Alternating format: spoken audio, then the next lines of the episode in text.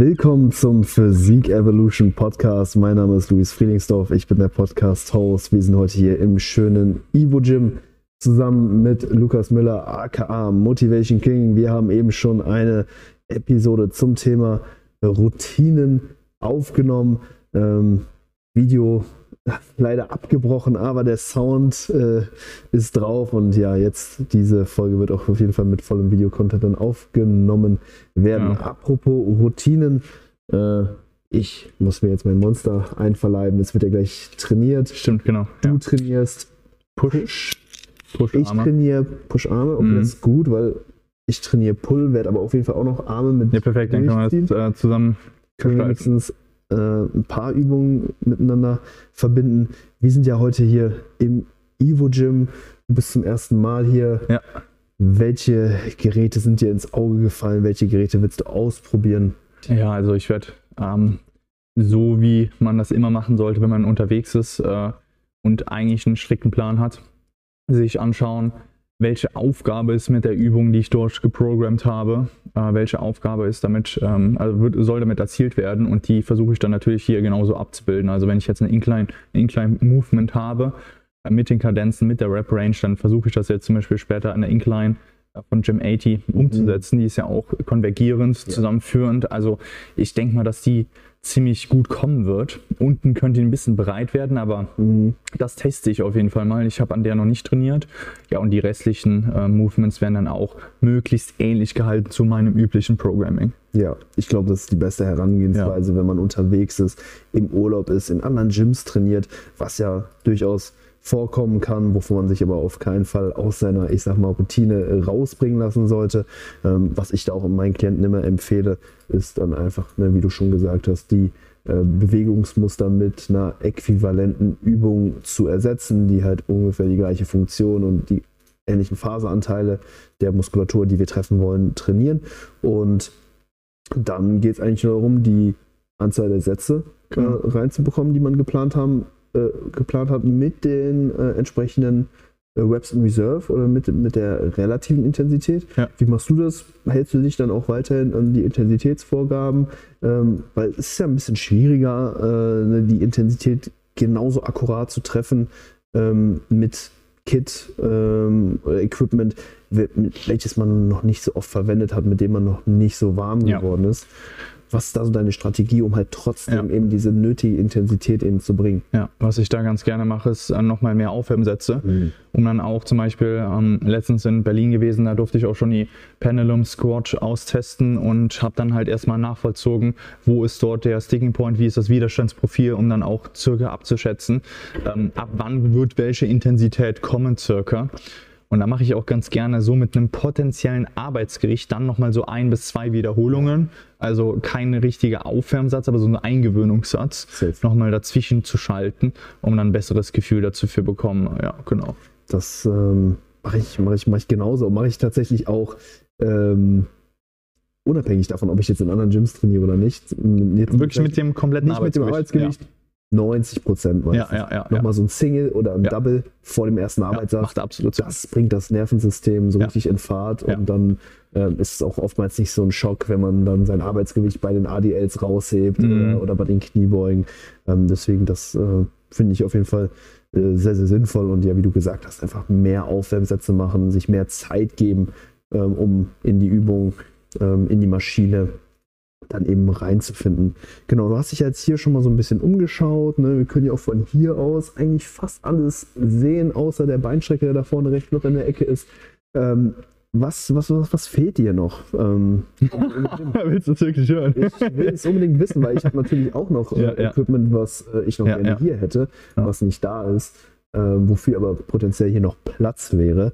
Ähm, was was äh, fehlt dir hier im Evo Gym? Ja, also ich würde hier auf jeden Fall noch so, so kleine Diamanten äh, so reinstellen, so, so eine schnelle Leg Press zum Beispiel. Mhm. Ähm, generell so Kit, was ist schon, was nicht mehr in der Produktion ist, aber wirklich von der Biomechanik her noch so richtige Top-Qualität hat. Also wo wirklich die Ingenieure dahinter sich ähm, genau in die Biomechanik des Athleten reinversetzt haben und auch Widerstandsprofile etc.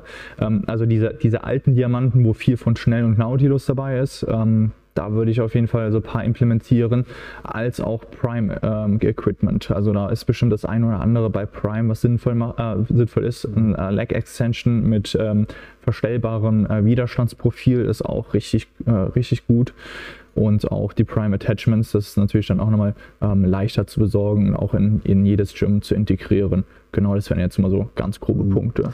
Prime ist natürlich so das ja. Nonplusultra, was es so äh, auf, dem, auf dem Markt gibt. Die Sachen müssen ja alle aus der USA dann auch äh, ja. importiert werden. Ja. Ähm, aber die haben auch zum Beispiel sehr, sehr coole äh, Griffe, mhm. die ich zum Beispiel auch habe. Ich habe jetzt nicht die Originalen von Prime, aber so da sehr nah dran, ne? Imitate, die, die machen natürlich auch das, was sie sollen. Ähm, da nutze ich zum Beispiel ja auch so ein, so ein, so ein ähm, ja, verbesserten D-Hände im Prinzip ja. zum Beispiel für die Cable-Pulldowns, ja. der so ein bisschen ergonomischer äh, für die Hand geformt ist und nicht überall gleich dick ist, sondern sich eben auch so ein bisschen an die Form der Hand eben anpasst. Und die haben wirklich sehr, sehr cooles Equipment. Das äh, war auch so ein Punkt, den ich auf die Liste geschrieben habe, den ich, äh, die ich dann auch hier weitergeleitet habe äh, an die Verantwortlichen, die hier für das Equipment zuständig sind, ähm, dass wir man zum Beispiel auch noch mehr ähm, Griffvariationen eben bräuchten oder, äh, oder, oder, ähnliches. Ähm, also gar nicht jetzt unbedingt Maschinen, sondern auch zum Beispiel Griffe für, für ja. Latzug und äh, Rudervarianten. Ich hätte zum Beispiel gern auch noch eine Adduktorenmaschine. Ja. Ähm, das fehlt mir persönlich, kann man natürlich auch gut am Kabel trainieren, aber Nein. in der Maschine ja, hat man halt einfach nochmal mehr Stabilität. Ich Absolut. meine, die kann man sich natürlich holen, auch mit einer Schrägbank und sowas, dass du dich dann festhältst, aber ich glaube, diese absoluten Lasten, die man ja auf der genau. Adduktormaschine äh, genau. bewegen kann, die kriegst du halt im Stehen ähm, nicht so gut hin.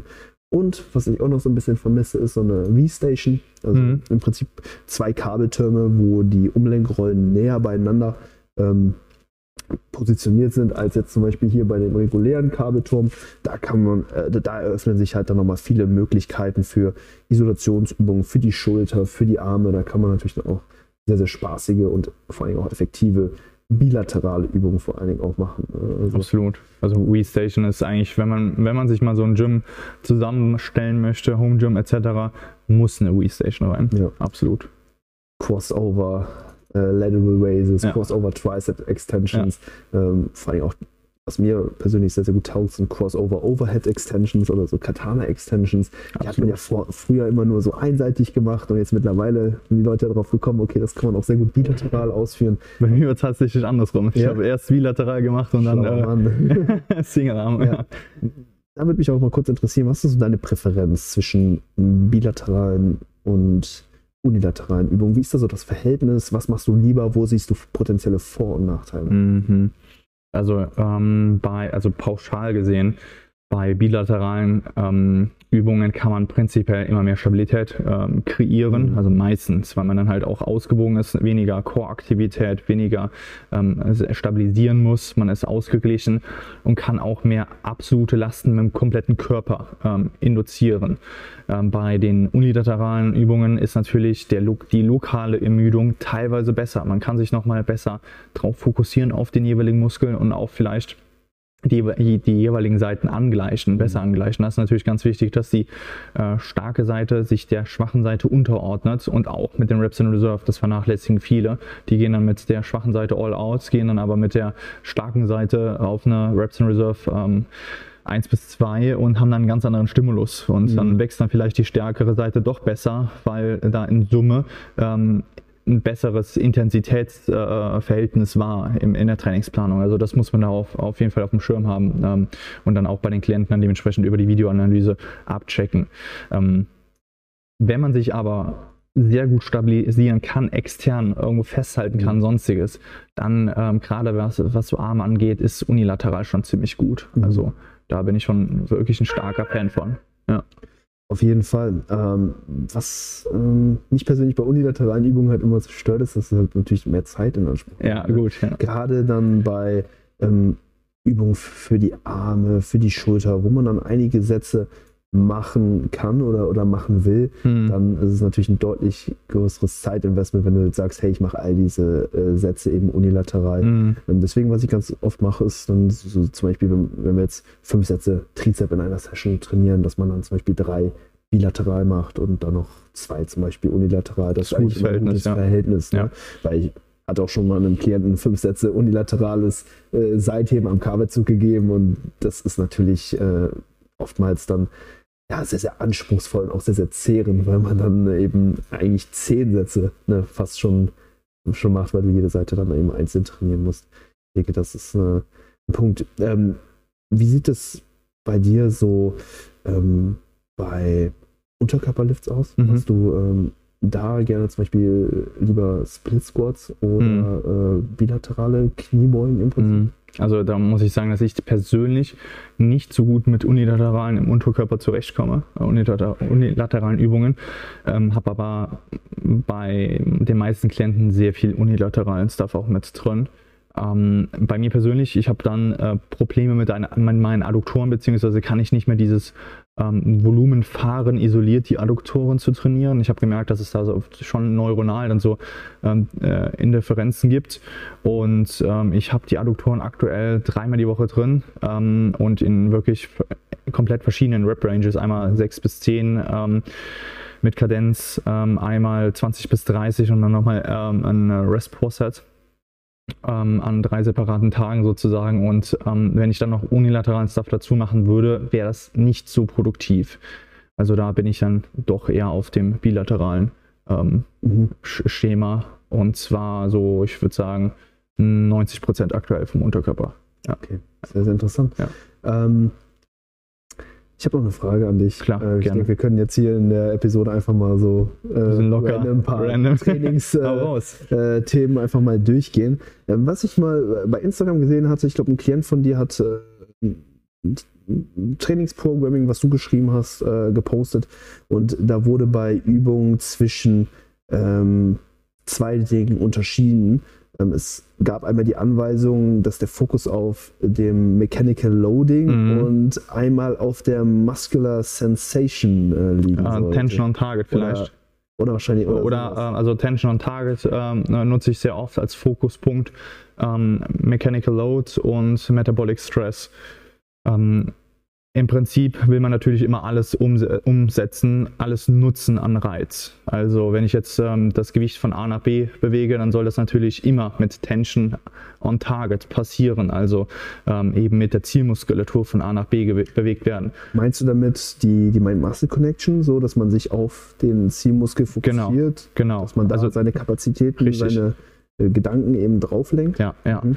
Ähm, und mit diesem Punkt in der Trainingsplanung setze ich einfach nochmal einen extra Fokuspunkt. Also es ist nicht so, dass die Übung an sich jetzt äh, das Muskelgefühl besonders stimuliert oder sonstiges, sondern äh, ich möchte, dass der Athlet in die Übung reingeht mit dem Fokus, okay, ich habe jetzt eine High Incline zum Beispiel, hier könnte äh, der Front Delt sehr schnell eingreifen. Ich, ähm, das heißt, ich möchte nicht, dass, der, dass, die Person sich jetzt auf den Mechanical Load konzentriert, mhm. möglichst viel bewegen, mhm. weil sich eben sehr schnell Trizeps, vordere Schulter einklingt, gerade bei einer Smith Machine eben auch der Trizeps.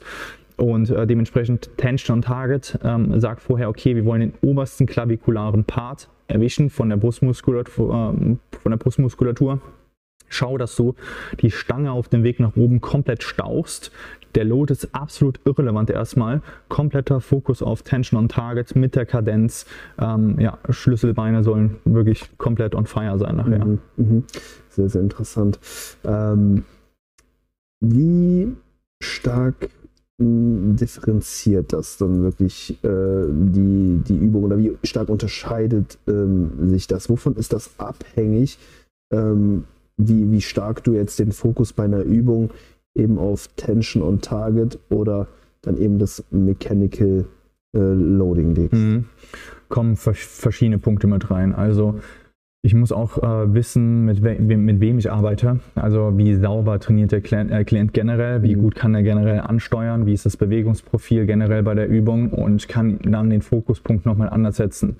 Jetzt mal von diesen individuellen Faktoren ähm, abgesehen, anatomisch etc., vom Mindset her, ähm, davon mal abgesehen, äh, wenn das jetzt eine Übung ist, die primär die komplette hintere Kette zum Beispiel überladen soll, wie zum Beispiel bei einem ADL oder bei einem Stiff Leg Deadlift, ähm, dann kommt da nicht Tension on Target rein, sondern ganz klar Mechanical Load. Konzentriere dich darauf, mit sauberer Technik möglichst viel Load von A nach B zu bewegen.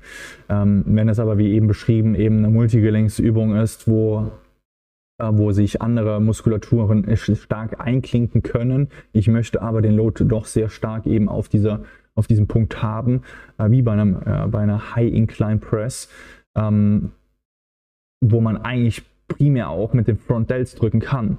Äh, da lenke ich dann aber mit Tension on Target genau auf die Zielmuskulatur, diesen, diesen Punkt. Bei, äh, bei Metabolic Stress als Fokuspunkt, ganz klar, wird vorher definiert, pass auf, ähm, das Ziel ist, in High Reps komplett ans Muskelversagen zu gehen, maximal ins Muskelversagen zu gehen. Und stell dich darauf ein, dass dein Fokus ab Mitte des Satzes shiften wird. Ähm, du musst den aber dann wieder einfangen und gegen Ende abliefern. Und ab der zehnten Rap vor Muskelversagen wird, werden deine Quads so brennen, dass du eigentlich schon aufhören möchtest. Und dann machst du aber 15. Ähm, und ähm, mit, mit diesem Fokuspunkt bringe ich dann nochmal diese Aufgabe in die Übung rein, in wie ich sie geprogrammt habe, weil ich möchte ja nicht nur, dass der dass die Leg Extensions mit sauberer Technik ausgeführt werden, nah ans Muskelversagen ausgeführt werden, sondern wie, in welchem Kontext. Mhm. Genau. Sehr, sehr interessant.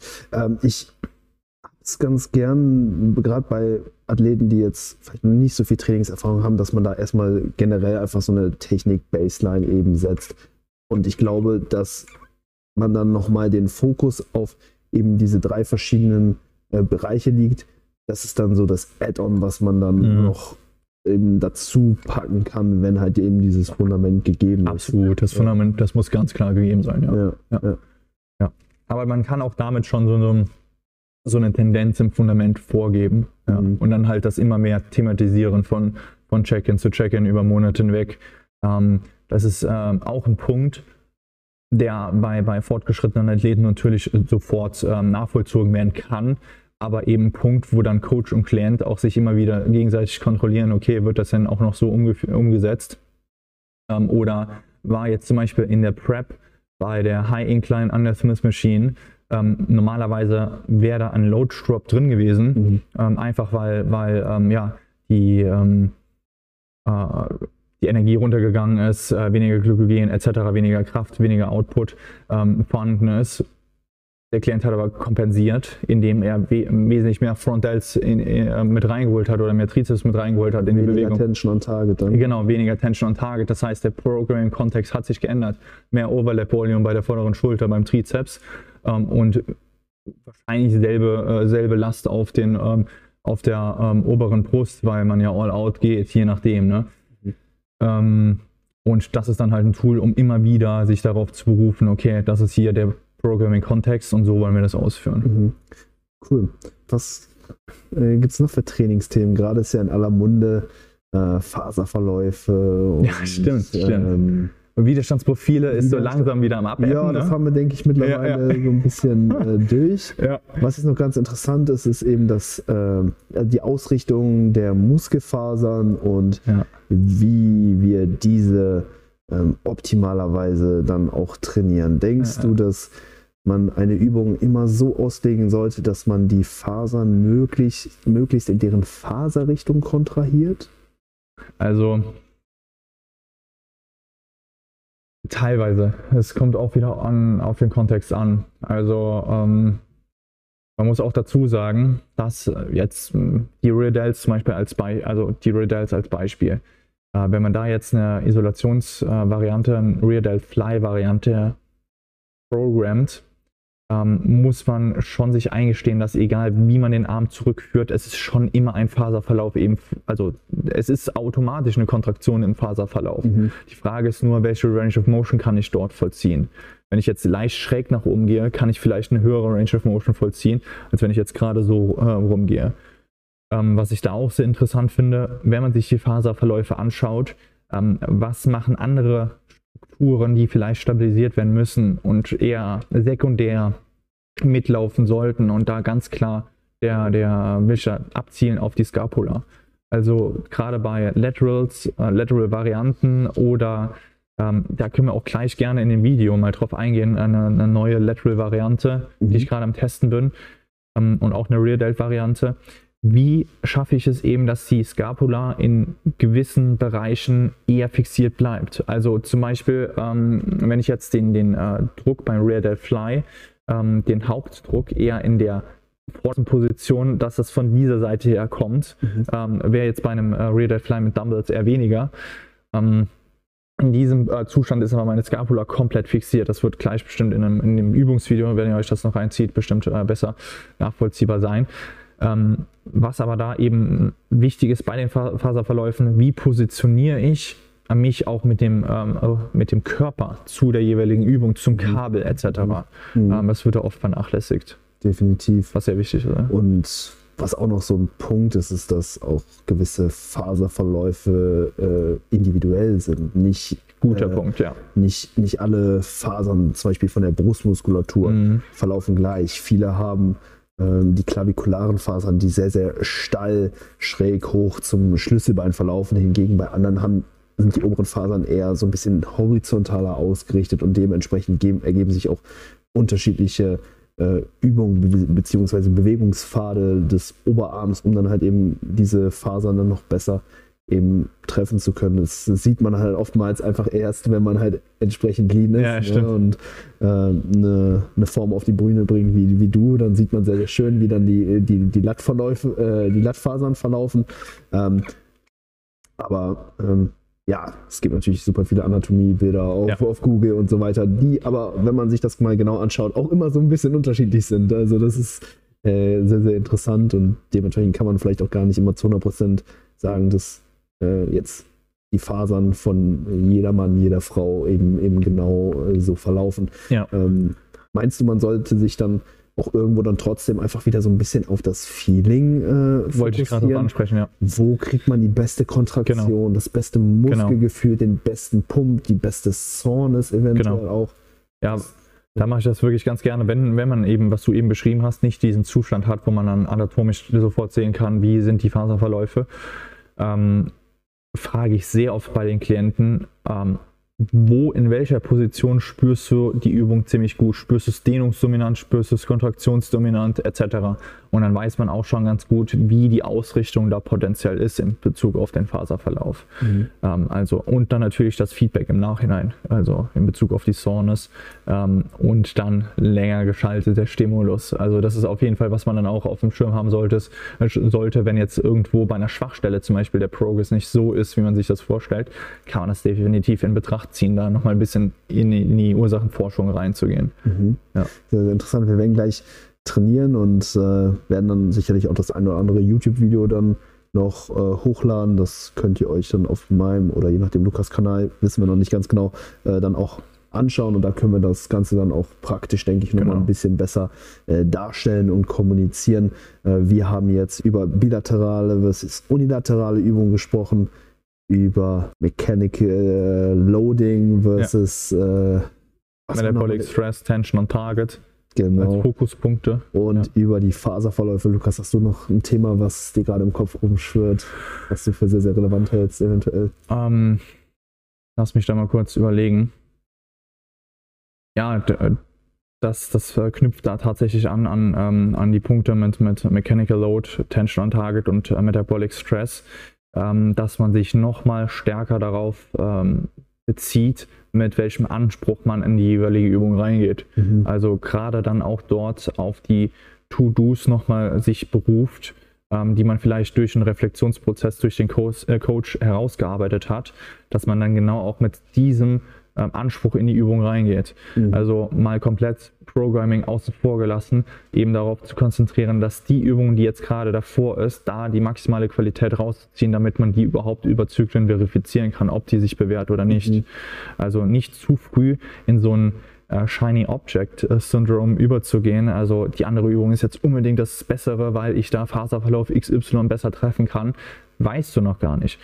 Für diese Übung erstmal komplett qualitativ hochwertig aus. Ähm, vertraue dort auf einen Erfahrungsschatz von einer Person, die wirklich mehrere Individuen in verschiedenen Kontexten schon ähm, ja, dafür gesorgt hat, dass das Potenzial ausgeschöpft wird oder äh, nie, also nie komplett ausgeschöpft, aber dahin geht. Ähm, vertraue erstmal darauf und dann verifiziere es gemeinsam durch einen Feedback Loop. Und ähm, das ist so ein Punkt, der, der sehr wichtig ist und oft vernachlässigt wird. Ja, ich glaube gerade heutzutage mit dem ja, Informations- Überfluss, den ja. wir ja haben. Ähm, was natürlich auf der einen Seite cool ist, hey, Fitness, Bodybuilding äh, blüht, glaube ich, gerade auf. Es, die Szene entwickelt sich weiter, gerade eben ja. auch durch die ganzen Konversationen um so diese kleinen Details wie Widerstandsprofile, Kraftprofile, Faserverläufe und so weiter entwickelt sich das Ganze natürlich immer weiter. Ich glaube, vor ein paar Jahren war das Ganze noch überhaupt nicht im Gespräch und auf einmal macht sich jeder äh, Trainierende darüber Gedanken, mhm. was auf der einen Seite natürlich super ist, was aber ja. auch natürlich auch so zur Verwirrung äh, führen kann und eben auch einfach zu einem Überfluss an ähm, Eindrücken und Informationen und dann eben auch dazu führt, dass so eine Beständigkeit oftmals nicht gegeben ist, weil man halt immer denkt, hey, das Glas genau. könnte mit der Übung grüner sein, Richtig. was es dann oftmals nicht ist. Ja. Ähm, und ich glaube, da ist es dann oftmals auch sehr, sehr hilfreich, einfach einen Coach zu haben oder jemanden zu haben, der einem die Vorgaben gibt, mit dem man sich eben austauscht, diese Feedback-Loops ja. generiert und ähm, ja einfach rational an die Sache rangeht und sich nicht zu sehr eben von äh, den ganzen Eindrücken, die man auf Social Media äh, genau. einfängt, sich dann vom Weg vielleicht ja. auch mal abbringen zu lassen. Ja, also so schön die ganzen Info-Reels sind, sie sind auch gut, ähm, definitiv weiter konsumieren, aber richtig einordnen. Und ähm, ich bin eigentlich die meiste Zeit wirklich so wie so ein, so ein Bullshit-Filter, wo ich den Athleten abschirme und dafür sorge, dass er genau das, was für ihn das Richtige ist, durchführt, lange genug durchführt. Und äh, das ist auch ein ganz gutes Gefühl dann für die jeweilige Person, weil dann einfach ja, dieser Druck raus ist, jetzt nochmal was zu optimieren. Und dabei kommt dann eigentlich die eigentliche Optimierung mit diesen ganz kleinen Anpassungen. Ja. Safe. Lukas. Ja, nice. Hammer. Ähm, zum Ende jeder Episode packen wir einen Track auf unsere Playlist. Eben musst du schon kurz nachdenken. Jetzt musst du, glaube ich, noch mal einen aus der Trick Trickkiste Ja, mir fällt einer ein. Okay. Ähm, und zwar äh, von äh, Vivaldi. Ähm, aber der Track, also das ist, geht auf die Playlist, ne? Ja, klar. Okay.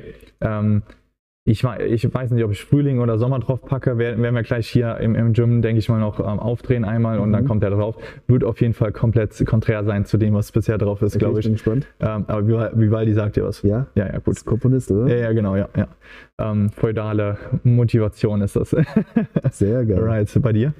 Äh, ich, ach Gott, wischst du mich jetzt auch auf dem, äh, auf dem falschen Fuß. Äh, ich, äh, ich nehme von ähm, ist das ähm, BHZ äh, Powerweight oder Iron Miles ist, glaube ich, der Interpret. Ja, kenne kenn ich nicht. Hm, ja, so ein Hip-Hop, neuer Track. Ja, ja. Ist äh, so ein Sample von äh, Kids von MGMT. Kids kennst du bestimmt. Ja. auf jeden Fall. Diese Melodie kennt man und die ist so in dem Track integriert und ähm, nice, ich bin gespannt. Ist, ist ein cooler Remix oder coole Auffrischung von diesem alten Track. Ich feiere das immer, wenn man so alte Tracks nimmt und die dann nochmal so ein bisschen neu aufbereitet. Ja, ja. wenn es gut ist, dann ja, ja. dann scheppert das gut, ja. Ich und Lukas werden jetzt hier trainieren. Checkt ähm, unsere YouTube-Kanäle ab, da wird sicherlich dann noch was äh, online kommen. Wir genau, genehmigen uns jetzt eine schöne Einheit hier im Evo Gym. Mit dem Code HYPER könnt ihr den Podcast unterstützen und 10% auf das gesamte Sortiment von Evo Sports Fuel sparen. Wir sind jetzt wieder gerestockt. Wir haben viele neue Produkte am Start. Und ja, dementsprechend könnt ihr evosportsfuel.de abchecken. Lukas, vielen Dank, dass du hier warst oder hier bist immer noch. Ich freue mich gleich aufs Training. Danke fürs Zuhören bzw. Zuschauen für alle, die, die bei YouTube eingeschaltet haben. Und dann hören wir uns beim nächsten Mal. Macht's gut. Bis dahin.